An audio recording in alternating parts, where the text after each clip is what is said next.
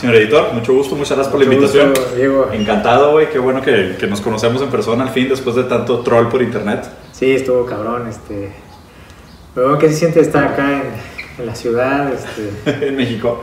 Muy bien, la verdad es que ya es mi segunda casa, bueno, mi tercera casa. Si, si Monterrey es mi segunda casa, esta es mi Ajá. tercera. La verdad es que vengo bastante. Pero la verdad es que bien, bien emocionado por el tema. Este, lo poco que, que- que hemos interactuado, el, el- el contenido que he visto ustedes en redes está muy cool. Siento que como que tenemos un lenguaje bien similar y como que una manera bien crítica y bien interesante de ver las cosas. Entonces, I'm excited. ¿De qué, de qué vamos a hablar? pues eh, un poco te invité para... Este va a ser una inauguración de las... eh, unas entrevistas que vamos a tener en cada edición. ¿Ok? Eh, y creo que pues, es importante un poco por lo que tú estás haciendo, hacer un, eh, pues un diálogo, una conversación sobre el juego en la vida cotidiana, que yo creo que es algo que un poco lo vemos desde la revista, creo que es, es algo que queremos retomar, ¿no? Ujú. Este, la, como el juego tiene como esta influencia, ¿no? Esta función Sí. en, en nosotros mismos y, y en la relación con, con, con Sí. el ambiente, ¿no? Est- Está cabrón concentrarme con tu cara. No, no, no, no estaba preparado para eso, pero no Es que traigo, que- mi- traigo mis aretes. Sí, todos son los aretes, sí. Sin los aretes hubiera estado más fácil. Sí, pero hablabas entonces de la aplicación del, del juego en el cotidiano. Sí, sí, un poco lo- el, el juego para nosotros es, es una cuestión muy importante porque queremos, eh, Sí. sí, es un poco raro, ¿no? Como con la máscara. Ah. Este, sí, queremos como, eh, por ejemplo, en esta edición hemos traído varios autores, ¿no? Eh, uno, por ejemplo, hace collage, que básicamente eh, él recorta sobre, eh, por ejemplo, libros de arte y entonces se apropia de esas obras y crea una nueva obra, ¿no? A partir de un collage. Este, tenemos otro artista que se llama Javier Ocampo, que lo aborda desde la fotografía. Eh, hay otro colaborador que hace una sección que se llama Nómada, que es cómo el juego tiene esta influencia en, en la ciudad, ¿no? Sí. Este, y que es algo, por ejemplo, ahora que vamos retomándolo, el- el- la ciudad eh, ya se cree como esta idea de que muy monótona, ¿no? De salgo de casa y voy al trabajo, voy en el tráfico, ¿no? Y se cree que, que lo divertido está, por ejemplo, en, no sé, acá está Six Flags, ¿no? Está como, mm, como por ejemplo ir a, de antro, ¿no? Ir a un bar, es lo divertido, ¿no? Sí. Es los lugares cerrados, ¿no? Este, ahora ir al cine o estas, eh, esta película que estamos hablando de Black Mirror, ¿no? Como que si lo divertido ya fuera como algo que tuviera que ser extraordinario, ¿no? Sí. Cuando la verdad a lo mejor el juego está prácticamente, pues, incluso desde, que nacemos, ¿no?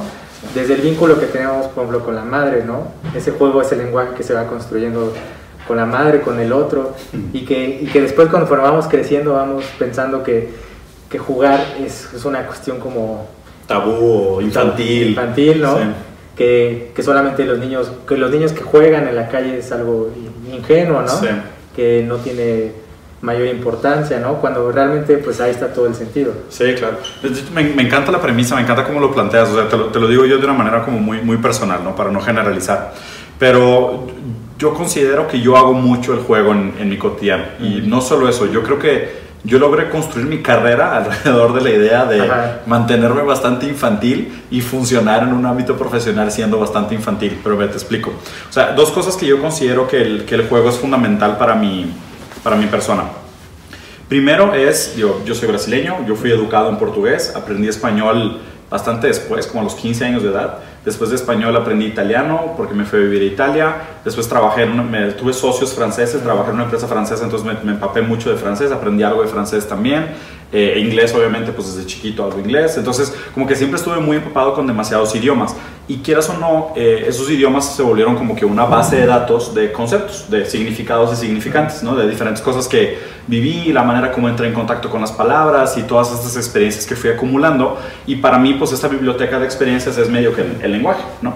Y, y algo que yo hice desde muy pequeño, eh, siempre me, me gustó mucho jugar con Lego. ¿Sabes? O sea, Lego siempre fue Sí. mi juguete favorito. Ajá. Esta idea como de agarrar cubos y armar cosas. Y de hecho, en algún momento de mi vida salí en una revista de Lego con una nave que hice porque junté cinco sets de Legos y hice una mega monstruosidad Frankenstein con todas las piezas que no deberían de encajar, pero encajaron y funcionó de manera bien interesante. Y yo siempre he descrito mi trabajo creativo como jugar con Lego, con, con el lenguaje. Ajá. O sea, por ejemplo, eh, digo, trabajo mucho con creatividad, ¿no? Tengo una agencia de diseño de comida, que ahorita me gustaría hablar también de esa, de esa idea de jugar con la comida. Eh, tengo una agencia de, de medios digitales, Trabajo también mucho con el tema de centros comerciales y espacios humanos, me gusta mucho el tema de urbanismo y así, con creación de experiencias para espacios humanos. Y digo, tengo algo de construcción también, tengo una casa de experiencias en Monterrey que se llama Casa Nomo, que es una casa de experiencias de marca, pero inclusive la manera como creé estos modelos de negocios o empecé estos modelos de negocios fue medio con ese juego, con el juego de palabras, ¿no? Porque, por ejemplo, si yo te digo, voy a poner un lavado de carros, ok, vas a poner un lavado de carros, pues es un lugar donde lavan carros, ¿no?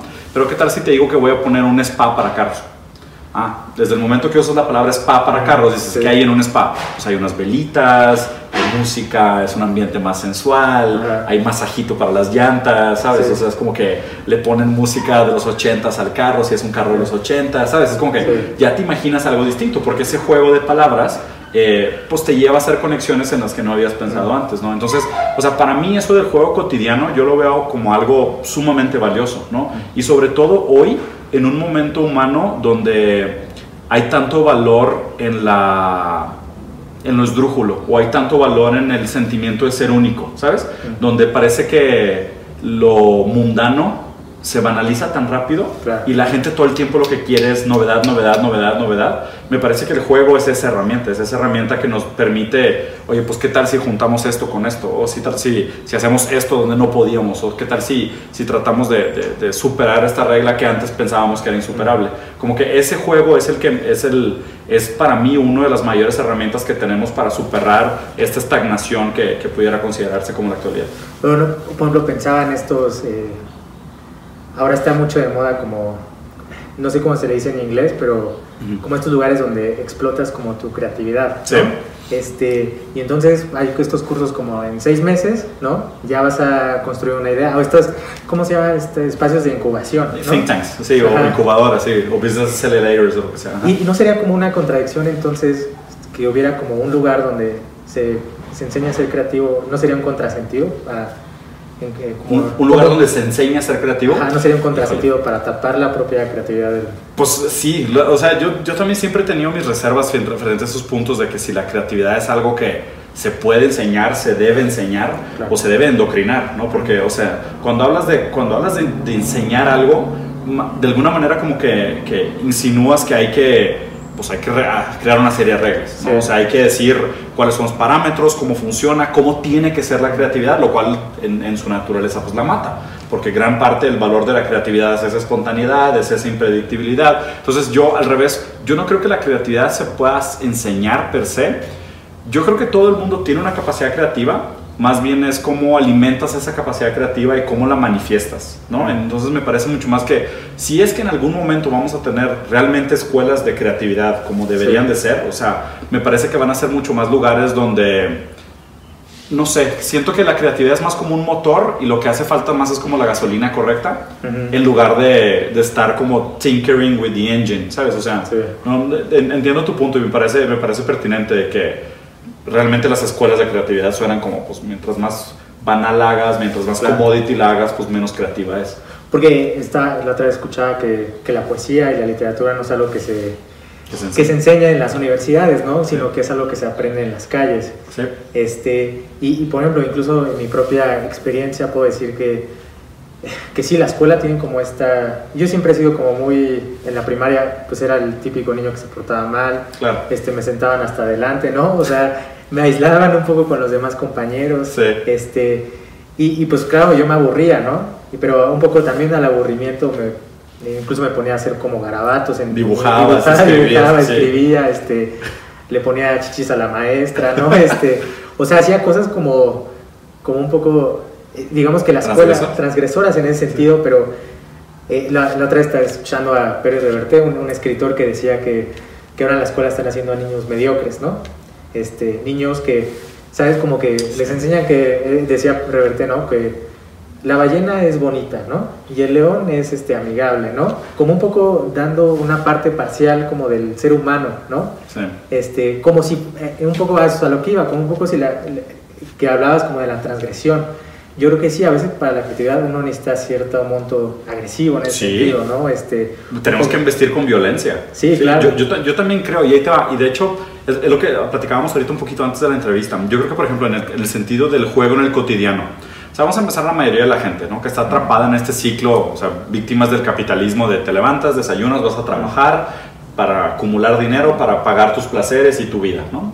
Eh, en este godinismo, y, y lo digo de, de una manera no, no, no déspota, ¿no? Pero, o sea, en este, en este ciclo repetitivo del, del, del voy, trabajo, acumulo dinero y después compro las cosas que quiero comprar, como que hay toda una serie de reglas que realmente están ahí para ser este, violentadas o están ahí para ser superadas, ¿no? O sea, yo me acuerdo mucho, yo trabajé mucho tiempo en empresas grandes, trabajé en una empresa muy, muy grande y siempre tuve problemas. O sea, de hecho, una de las cosas que siempre me regañaban y llegaba mi review de performance de final Sí. de mes con, con RH y era de que, oye, pues es que tienes un problema. Siempre te brincas a tus jefes directos para hablar con los jefes de tus jefes.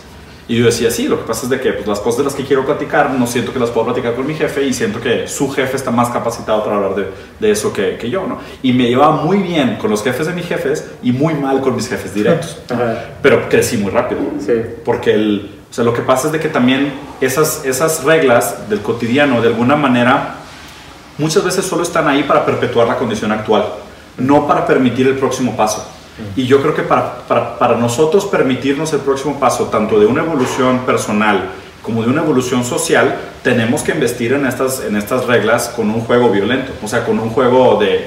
Por, por ejemplo, hay una, hay una frase indio, no soy muy fan de Che Guevara, ¿no? pero Che Guevara tiene una, tiene una frase bien interesante, que no me acuerdo tal cual el punto por punto, pero era algo así como, ¿cómo vas a competir tú conmigo si tú haces esto porque es tu responsabilidad y yo lo hago dispuesto a sacrificar mi vida? Mm. ¿Sabes? Sí. Y, y es eso, el, el- como decías, por ejemplo, la literatura o la escritura. Yo creo que una persona, un autor que pasa una experiencia traumática en su vida y se ve casi obligado a desahogarse en un papel, tiene una ventaja, aunque le haya, le haya costado, tiene una ventaja que un escritor que está estudiando para ser escritor no tiene. Claro. O sea, ¿cómo vas a comparar ese escritor que escribe porque no puede con la, con la amargura, con la melancolía o con el sentimiento que tiene y, es, y se ve obligado a escribir versus una persona que es de que mi tarea es escribir un ensayo? Y tal vez ahí, ahí se muestra una dialéctica, ¿no? Una cuestión del alumno y el, Y el maestro. y el maestro, ¿no? Sí. Yo recuerdo, este, un poco para empezar a, digo, yo soy, yo soy un, éxito, un editor muy exitoso, este, muy Claro. famoso, pero, pero cuando no era tan famoso, este, eh, fui a estos cursos, ¿no? Sobre la edición Claro. y, y un- yo llevé un texto, ¿no? Que hablaba como de lo, de lo cotidiano también. Sí. Y, y él me decía, es que solamente lo cotidiano lo pueden escribir los eruditos, ¿no? y me dijo, yo te recomiendo que vayas, que, lo- que hagas un blog Sí. y que ahí escribas tus, Tu mugrero. tu mugrero, ¿no? Que lo va a leer como mi mamá, este, Sí, tus tías. mis tías, este, mi abuelita y ya. ¿no?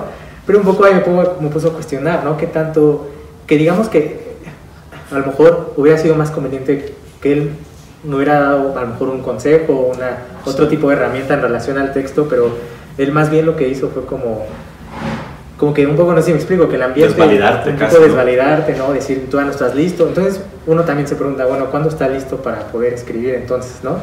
Este, y eso es un poco lo, lo complicado de a veces transmitir como en, en las escuelas, ¿no? En cursos, en talleres, como... Que de nuevo, digo, o sea, el cuestionamiento correcto sería decir cuál es el rol de la escuela. Sí, O sea, ¿cuál es el rol de la educación? O sea, porque se viendo de una manera muy pragmática y, o sea, hasta, hasta cruel y medio fría, el, el rol de la escuela está muy ultrapasado. Mm. O sea, si pensáramos, la escuela tiene dos grandes motivos de ser, a mi entender, ¿no? Y corrígeme, estoy equivocado, pero el primer gran motivo de ser de la escuela es darte las herramientas para sobrevivir en un mundo productivo. O sea, te, te, te prepara para entrar al mercado profesional, a grandes rasgos, ¿no? Esto escoges una carrera de vida. Y el segundo, que es el que es un poco más filosófico, que es el que se ha venido perdiendo, es en- enseñarte a tener una vida plena. O, ense- o enseñar a, a vivir, enseñarte herramientas para tener una vida, o, o saber lidiar con los problemas del día a día.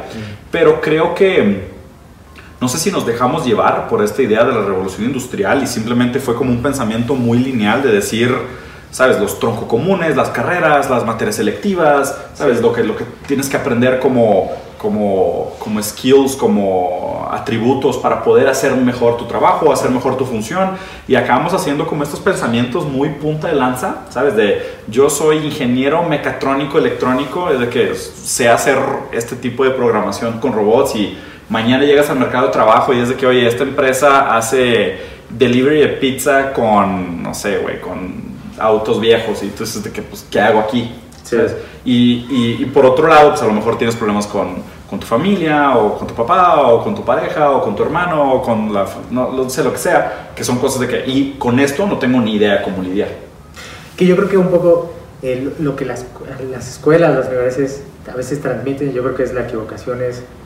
Lo, lo, lo dirigen a partir del, del, saber, ¿no? Sí. Este, un poco. A mí lo que me, me genera como me da vuelta siempre, como cuando uno transmite algo a la otra persona en relación al juego y la creatividad, es, es, el, es que la, la, creatividad y el juego tienen como esta cuestión de la posibilidad, ¿no? Sí. La posibilidad siempre abre otros caminos. Claro. Lo complicado también, cuando uno ve que hay diferentes caminos, es que genera incertidumbre, ¿no? ¿Cuál? O sea, ¿Cuál, cuál, tomar, no? Sí. Y, y, y, qué pasa si uno quiere hacia la izquierda, pues tiene que renunciar al de la derecha. Sí, implica. Y nadie ya, en estos tiempos nadie quiere este, renunciar a nada. Nadie sí, quiere el problema más grave que tenemos hoy es que la gente no sabe tolerar frustración. Y, Sí. y tenemos esta falsa idea digital de que tienes acceso a todo todo el tiempo. Mm. ¿Sabes? Entonces, obviamente, la idea de la renuncia pues, no es ajena, porque no la practicamos. Pero mira, yo creo, que, yo creo que sí hay un aprendizaje muy valioso en este sentido de... Y de hecho, ayer te, te digo que estaba leyendo el libro de Sisek y me parece bien interesante porque hace una interpretación, por ejemplo, de la, de la religión, hablando de la importancia de la figura de Judas. Y él dice que, que Jesucristo, o sea, o Dios de la, de la iglesia cristiana católica, es de los pocos dioses que demandó a sus discípulos o a uno de sus discípulos sacrificarse por la eternidad para que él pudiera cumplir su profecía. Porque, o sea, porque si Dios no hubiera sido traicionado por Judas, no hubiera resucitado en tres días, no hubiera cumplido con el ciclo del Sí. equinoccio, ¿sabes? o sea, no se hubiera dado lo de la Pascua, ta, ta, ta, o sea, no, no se hubiera cumplido la profecía del sol, bla, bla, bla, y no hubiera contado la historia que él necesitaba comprar. Él necesitaba que Judas los traicionara. De hecho, él le pregunta en la mesa tres veces de que Judas me vas a traicionar y tres veces se lo niega. Si Judas en cualquier momento hubiera dicho que no, no, sabes qué, sí, mejor no te voy a traicionar, pues a lo mejor no hubiera habido la, la profecía del Mesías de Jesús. O sea, era tan importante ese acto fallido o como, el, como la, historia, la historia completa o la, ¿sabes? La, la, la perfección, la omnipotencia, Sí. la omnipresencia de Dios. Entonces yo creo que por otro lado, el, tenemos que dejar de estigmatizar el error, Mm. porque muchas veces el error o la renuncia es tan importante como la asertividad. Y yo creo que hoy estamos viviendo en un mundo donde es demasiado fácil simplemente, ¿sabes? El, todo es motivación, todo es bien, todo es cool, todo es dale, todo es tú puedes, todo es hazlo, tú todo puedes, no dejes que te critiquen, no dejes que te desmotiven, ¿sabes? Como que estamos nada más como que atrapados en esta falsa idea de, de, de, de sí, todo se puede, no tienes que decirle que no a nadie, solo puedes tener buenas emociones todo el tiempo, cuando realmente la importancia del, del contraste, de, de, oye, cuando hay una renuncia, pues también hay un valor de aprecio mayor por lo que escogiste. ¿No? Cuando no hay renuncia, pues no, no sé si, si, ese, si ese afecto también se da igual.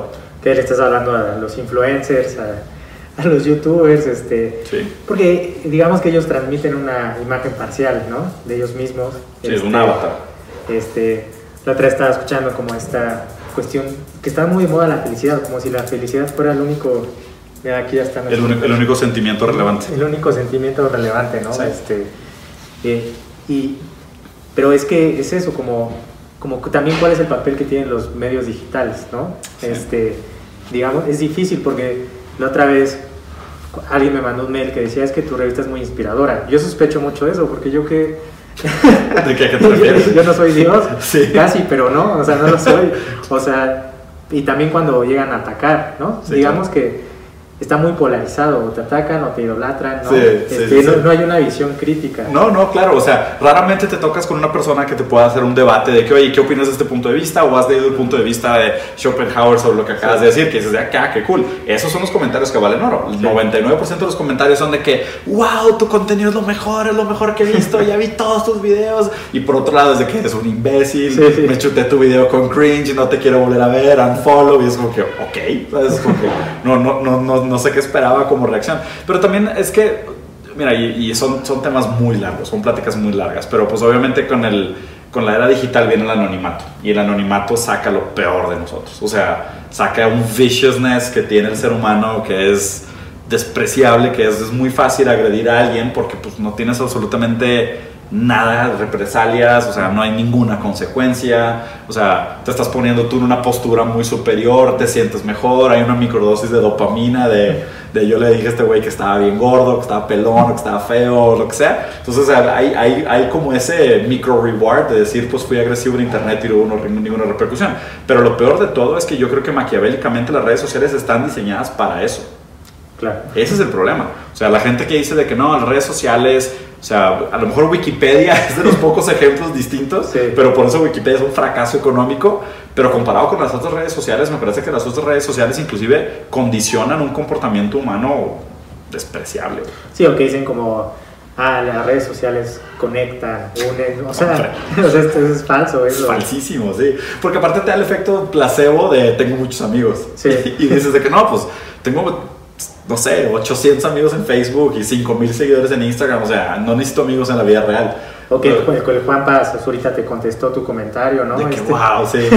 sí, pues dices de que, ah, pues te sientes, sientes esa validez social de que un pseudo celebrity te ha contestado, pero es falso. O sea, obviamente todo eso está, es artificial. Pero lo que pasa es de que lo, lo, que creo que todavía no acabamos de entender es, o sea, qué rol juega eso en la psique de la, de la gente. Porque un efecto, un efecto definitivamente debe tener. O sea, y es un efecto pseudoadictivo. Y, y me parece que, o sea, yo me cuestiono mucho si realmente esto no nos va a llevar a una gran etapa nueva de, de depresión, de soledad, de mayor aislamiento, de, ¿sabes? O sea, porque me parece que cada vez hay más eh, inadecuación social.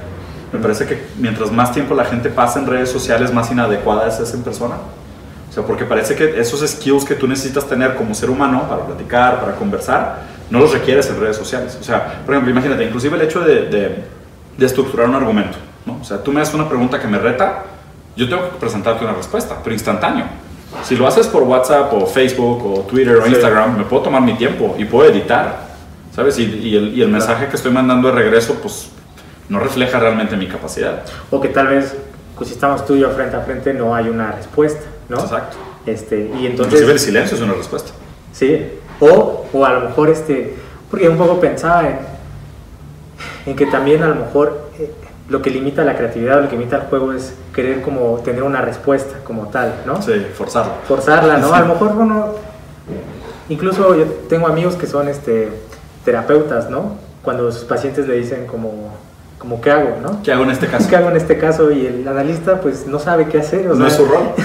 no, o sea, no sabemos y, y genera enojo, como dices, frustración, este... Claro. Entonces, y, y, a lo mejor sí, en las redes sociales te da más tiempo para, uy, ¿qué voy a contestar? El community manager, no, es, es, que este... Sí, y, aparte, y aparte no tiene, o sea, no tiene ninguna responsabilidad de la respuesta que te dan.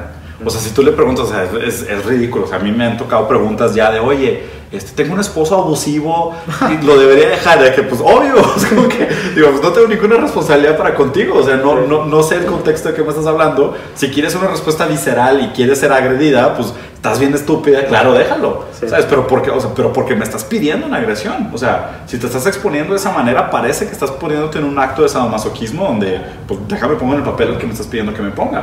Pero no, pero no debería ser el rol.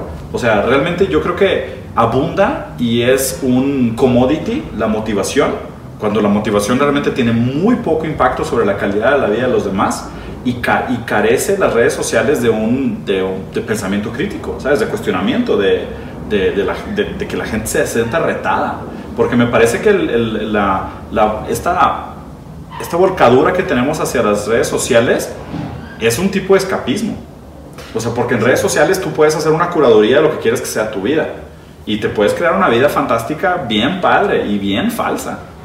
Y también, porque pensaba en esta, estas, estos medios digitales como este ser omnipotente, ¿no? Sí. Y como en, en la vida cotidiana, ahora estaba caminando por el centro de la ciudad y cómo está repleto de tours, ¿no? El tours, el, el guía, el que sabe cómo, cómo, cómo sí. es la ciudad, en vez de que, sí, claro. de que uno se plante y, y se pierda. Que la descubra. Que la descubra, ¿no? Hay, hay este TripAdvisor, este, Yelp, Yelp, Yelp sí. este, dónde comer, ¿no? Este, todo ya es como... Sí. Y como que ¿qué tanta influencia tiene una mala crítica, no? Híjole, muchísima. Eh, De hecho está interesante, o sea, ayer, ayer me hicieron la pregunta de cómo veo el futuro de los negocios.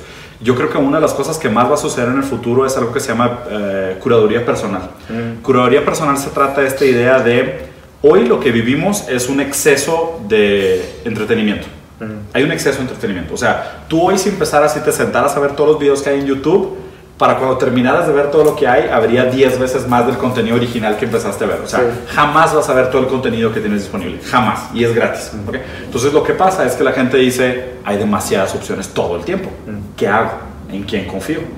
Entonces obviamente se volvió la época de la curaduría personal. Es en quién confío, qué estilo de vida quisiera tener yo. Si esta persona ya lo tiene, tú dime qué debería hacer. Mm. O sea, tú dime, tú dime, debería, tú dime cuál deberían de ser mis placeres. O sea, tú dime dónde debería encontrar yo mi placer. Entonces, dó- dónde debería volcar yo mi libido y mi atención y Sí. mi- mis intenciones y mi tiempo y, y, y- y tú te dejas llevar porque pues tú dices de que pues, si esa persona es feliz haciendo esto, pues a lo mejor yo también lo voy a hacer, ¿no? O sea, el deseo es el deseo del otro. Mm, Claro. Sí, y yo creo que eh, podría ser ese un el futuro, ¿no? Como de la cualidad personal y, tal vez como, como no sé si un contrapeso, ¿no? En decir... ¿En qué como- sentido? En el sentido de, de a lo mejor este, que uno vaya descubriendo, que uno vaya... A mí me gusta mucho esta palabra a la deriva, ¿no? Sí. Que un poco como las naves de los locos, ¿no? Con, Sí, con claro. Foucault, que uno se suba y, y a lo mejor ahí está el, el barco de TripAdvisor, ¿no? El, el de los influencers, ¿no? Claro. Pero ¿qué pasa si uno aborda su propia nave, ¿no? Sí. Este, que ese es un poco el riesgo, es un poco genera temor. Este, Pero eso, pero eso requiere, eso requiere un, un cierto gusto por el, por el desconocido. ¿no? O sea, yo ahorita también estábamos viendo el libro de H.P. Lovecraft que dice que el- la emoción humana más fuerte es el miedo, el miedo más fuerte es el miedo al desconocido, ¿no? que se me hace una frase preciosa. Yo creo que la gente que busca intensidad de emociones, invariablemente si sea una intensidad negativa o positiva, está dispuesta a decir, pues voy a correr estos riesgos, tal vez me voy a perder en el barrio equivocado, me van a robar la cartera, Claro. pero pues voy a vivir una experiencia muy, muy humana, muy real. Sí. O tal vez me voy a topar con un café increíble donde conocí gente, intercambié libros y vi un pop-up performance y no manches, la experiencia de mi vida y descubrir la ciudad de una manera que jamás pensé que la iba a descubrir. Y otra gente que a lo mejor no está tan dispuesta a correr el riesgo, que simplemente lo que va a hacer es voy a seguir construyendo mi social currency, voy a hacer lo mismo que la gente que admiro, no voy a arriesgar y simplemente lo que voy a... Porque, porque ve, ve lo interesante de esto de personal curatorship. Hoy el contenido más común en redes sociales son los reaction videos. O sea, ahorita vivimos en la época de los reactions, ¿no? Y ya hay reactions sobre reaction videos. O sea, literal, ahorita te metes a YouTube y hay de que, no sé, eh, un youtuber reaccionando al nuevo, a la nueva canción de Ariana Grande. Y luego un youtuber reaccionando al youtuber reaccionando a la canción de Ariana Grande. Y no sé si has visto TikTok, esta nueva red social que es como para hacer como... No. Es una mezcla entre Vine, Snapchat, WhatsApp y... No sé, está bien raro. Pero lo que está cool es que tú puedes agarrar un video de alguien más y reaccionar sobre ese video. Y alguien más puede agarrar el tuyo y reaccionar sobre el tuyo. Entonces es un instant reaction platform. Y lo que está bien interesante es eso, porque regresamos a un punto que habías hecho antes, que es, o sea, no hay ya tanto contenido original. ¿Sabes? O sea, como que parece que el contenido original ya abundara, Mm. que lo que la gente más bien hace es, yo te voy a decir qué pensar sobre el contenido actual o qué pensar Sí. sobre el contenido pop y te voy a dar una opinión sobre el contenido de alguien más. Y tú puedes criticarme a mí y como la gente sabe y se presta mucho el tema de la crítica, se vuelve como este, esta construcción de eslabones, de, pues se va formando como una cadena y pues así salen los memes.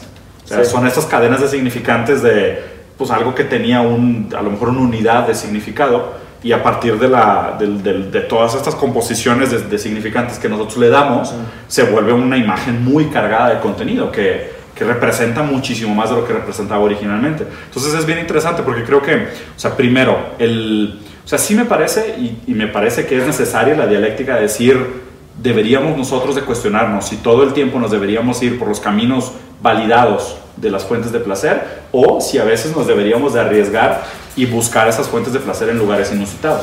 O sea, creo que, creo que sí hay, hay, hay un beneficio de los, de los dos lados, pero creo que también es una decisión bastante individual. Y, y porque, como bien dices, ¿no? los medios digitales abunda como este contenido, pues sí, como está mal, al final, eh, que es un poco la paradoja, ¿no? Uno intenta, incluso a lo mejor la revista intenta ser original y a lo mejor no, no lo es, ¿no? Es una... Al ser original eres uno más. claro, sí, yo digo, mis revistas originales. Otra. Eh, ah, pero habrá otras, otras mil revistas de arte que también hagan lo mismo, ¿no? Pues de ser original ya no es tan original. Sí. sí. Y, y, yo creo que, digo, no sé, a lo mejor es una apuesta que voy a lanzar, pero eh, yo creo que la, la espontaneidad, yo no, no, iría tanto con la originalidad, sino con la espontaneidad, un poco con la sorpresa, con que incluso qué reacción puede tener eso, pues puede tener alegría, enojo, este, este, odio, ¿no? Este, ahora pasó que te iba contando, ¿no? De que, de que alguien pegó como este, en un migitorio, ¿no? Este, el, sticker de, de, inverosímil y entonces pues recibes como comentarios de pinches gatos, este...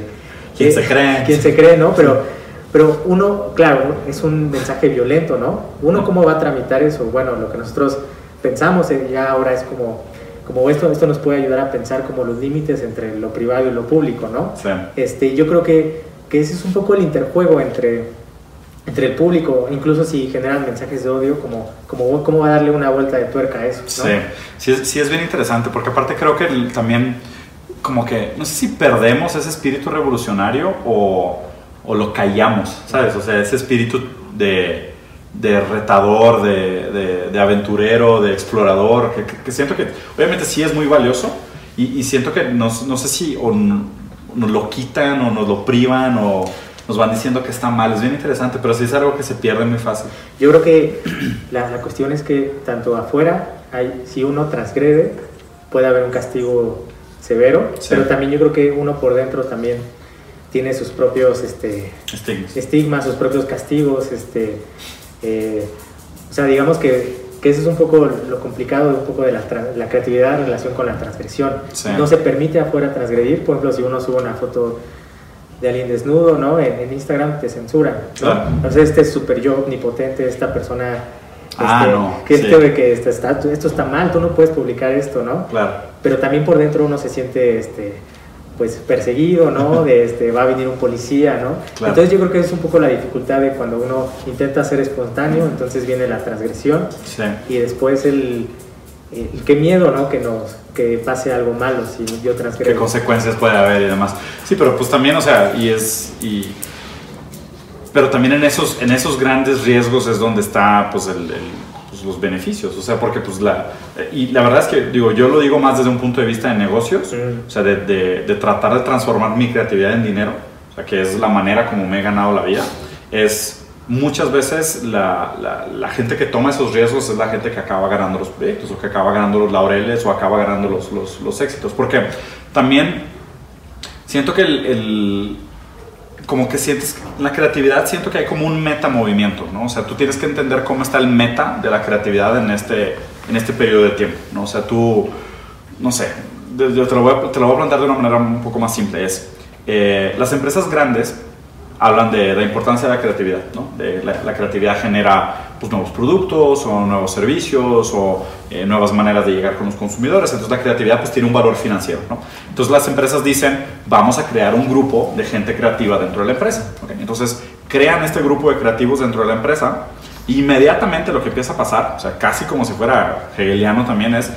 esa gente empieza cada vez ser menos creativa porque se empiezan a endocrinar y se empiezan a comportar más como godines y les empiezan a imponer todas las reglas de cómo tiene que ser el comportamiento corporativo y además al mismo tiempo la empresa se empieza a dar cuenta de que hoy los, los, creativos son muy caros, no necesariamente generan todo lo que prometen, o sea, no todo se transforma en éxitos directos y reales, entonces cortan los equipos creativos, ¿no? Entonces ese primer momento se termina porque con una buena intención de tener un músculo creativo interno en una empresa, que después se banaliza, se le impone una serie de reglas, se hace muy cuadrado, se pierde todo lo que real era creatividad y lo empiezan a tercerizar. Contratan a muchas agencias y ahí es la época de la abundancia para las agencias, las agencias ganan mucho dinero, las empresas le meten toda la lana y luego se empiezan a dar cuenta de que, oye, pues todo este capital intelectual se está virtiendo afuera y estas agencias pues trabajan con cuatro o cinco empresas al mismo tiempo, yo las estoy subsidiando y todo este capital intelectual que estamos generando no le pertenece a la empresa. Entonces dejan de trabajar con empresa y empiezan a crear grupos de innovación internos otra vez. Y es bien interno, y es bien raro, porque o sea, yo te puedo decir, o sea, a mí en, en una sola empresa me han de haber tocado cuatro ciclos de esos. Mm. Y, es, y es bien interesante porque o sea, ves que el, el valor de la creatividad permanece, pero dónde está puesta la creatividad y dónde viene la creatividad es lo que se mueve como péndulo. ¿sabes? O sea, como que el, el valor de la creatividad me parece que siempre ha sido como, para mí, gran parte de lo que es la condición humana y lo que es el espíritu humano, ¿no? Esta idea de, de juntar dos cosas para hacer una tercera, ¿no? O sea, de, de tener un A, un B y generar un C. Y ese valor siempre me ha parecido como muy constante.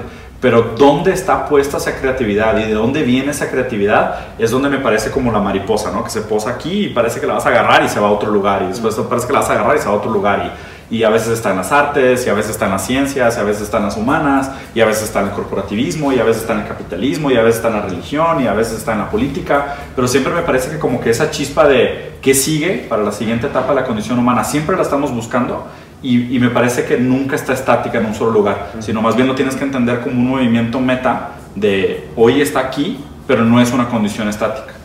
Te hiciste recordar a los, a los niños pequeños cuando, cuando de, de, gatear empiezan a caminar, ¿no? Que es esta cuestión de la condición humana de erguirse, ¿no? Sí, sí. De, del falo, ¿no? Un poco de pararse en dos, pero después a los niños, ah, bueno, pues también a los adultos nos gusta mucho jugar Jenga, por ejemplo, ¿no? Claro.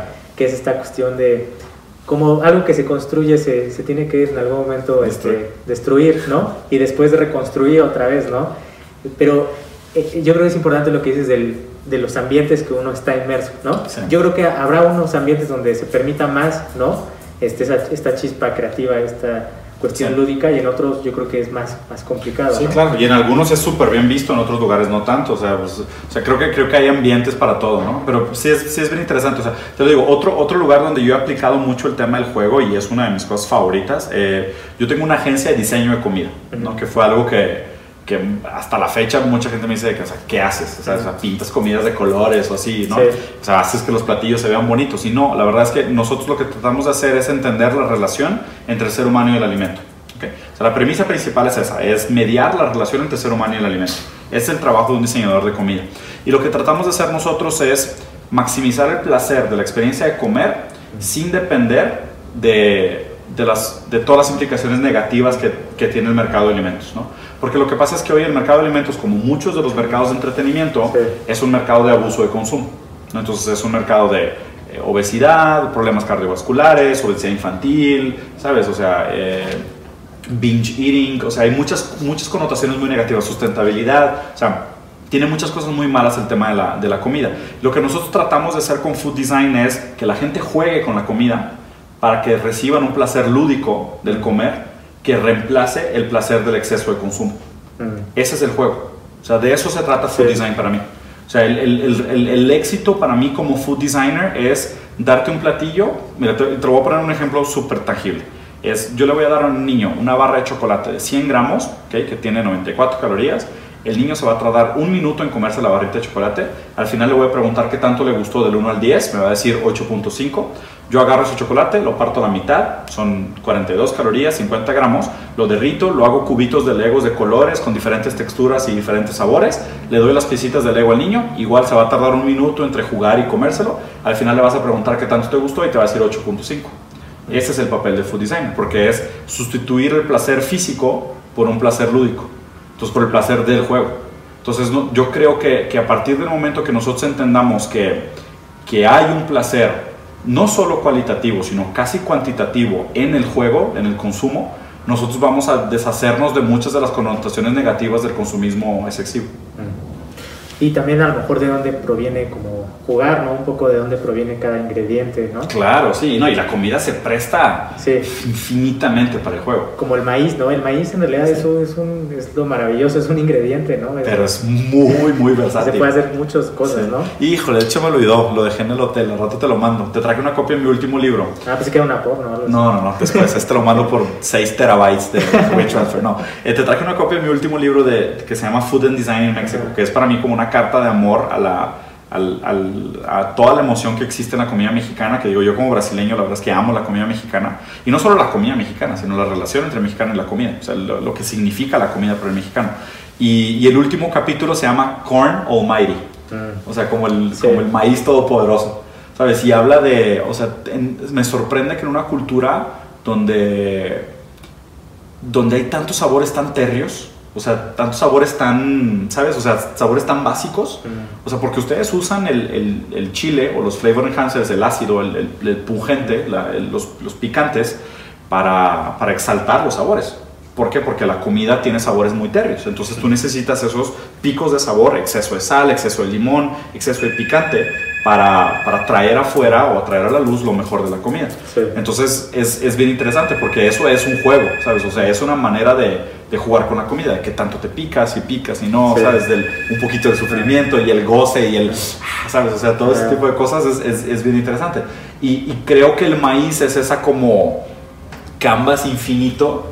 Donde puedes hacer todos los juegos que tú quieras. O sea, el maíz es dulce, es salado, es crujiente, es chicloso, es caldo, es sopa, es tortilla, es tamal, es gordita, es sope. O sea, es, es- es impresionante, pero pues creo que es el canvas perfecto para contar toda una historia de, de- juego, ¿no? De, todas las cosas que se pueden hacer con algo que podría parecer tan aburrido. Sí, es el, como yo creo, el, el reto hoy, ¿no? En, en los medios de difusión, ¿no? En, en las artes, ¿no? Como, eh, como esto, o sea, incluso la comida también se ha vuelto como de la élite, ¿no? A veces la comida gourmet. Sí. Este, también las artes, ¿no? Este, la literatura es algo como para los dioses del Olimpo o para gente que tiene mucho dinero, ¿no? Sí, que de hecho, sabes que ahorita mi, o sea, mi mensaje principal para el tema de comida, que de hecho creo que aplica también para, para muchos otros de los, de los ámbitos que acabas de mencionar, es la democratización de la calidad. Mm. Lo que pasa es que hoy, y, y siento que es otro de los estigmas del capitalismo, es para tener acceso a lo mejor, lo único que puedes hacer es gastar más. Lo único que puedes hacer.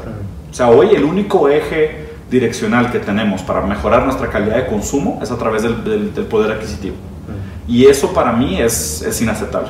O sea, eso para mí es inaceptable. Es lo que causa la gran mayoría de los problemas sociales que vivimos hoy. Entonces, a, a medida que nosotros podamos divorciar esa idea de que el, el poder adquisitivo dicta la calidad del contenido, más nos vamos a alejar de los problemas que, que, que que, digamos que subyugan la condición humana. Claro. Pues eso sí es, este, suena muy, muy complicado, ¿no? Este, a ver si te dan, te, te dejan. Sí, ya sé. Pues no me tienen que dejar, yo lo voy a hacer de todas formas. es- Esa es la idea del juego.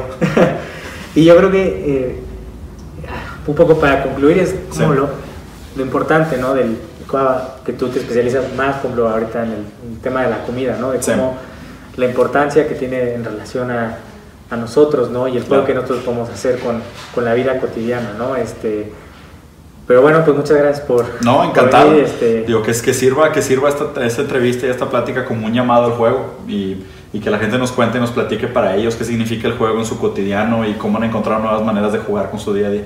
solo puedo pervertirlo. Este, Si no, me voy a mi casa. Encantado.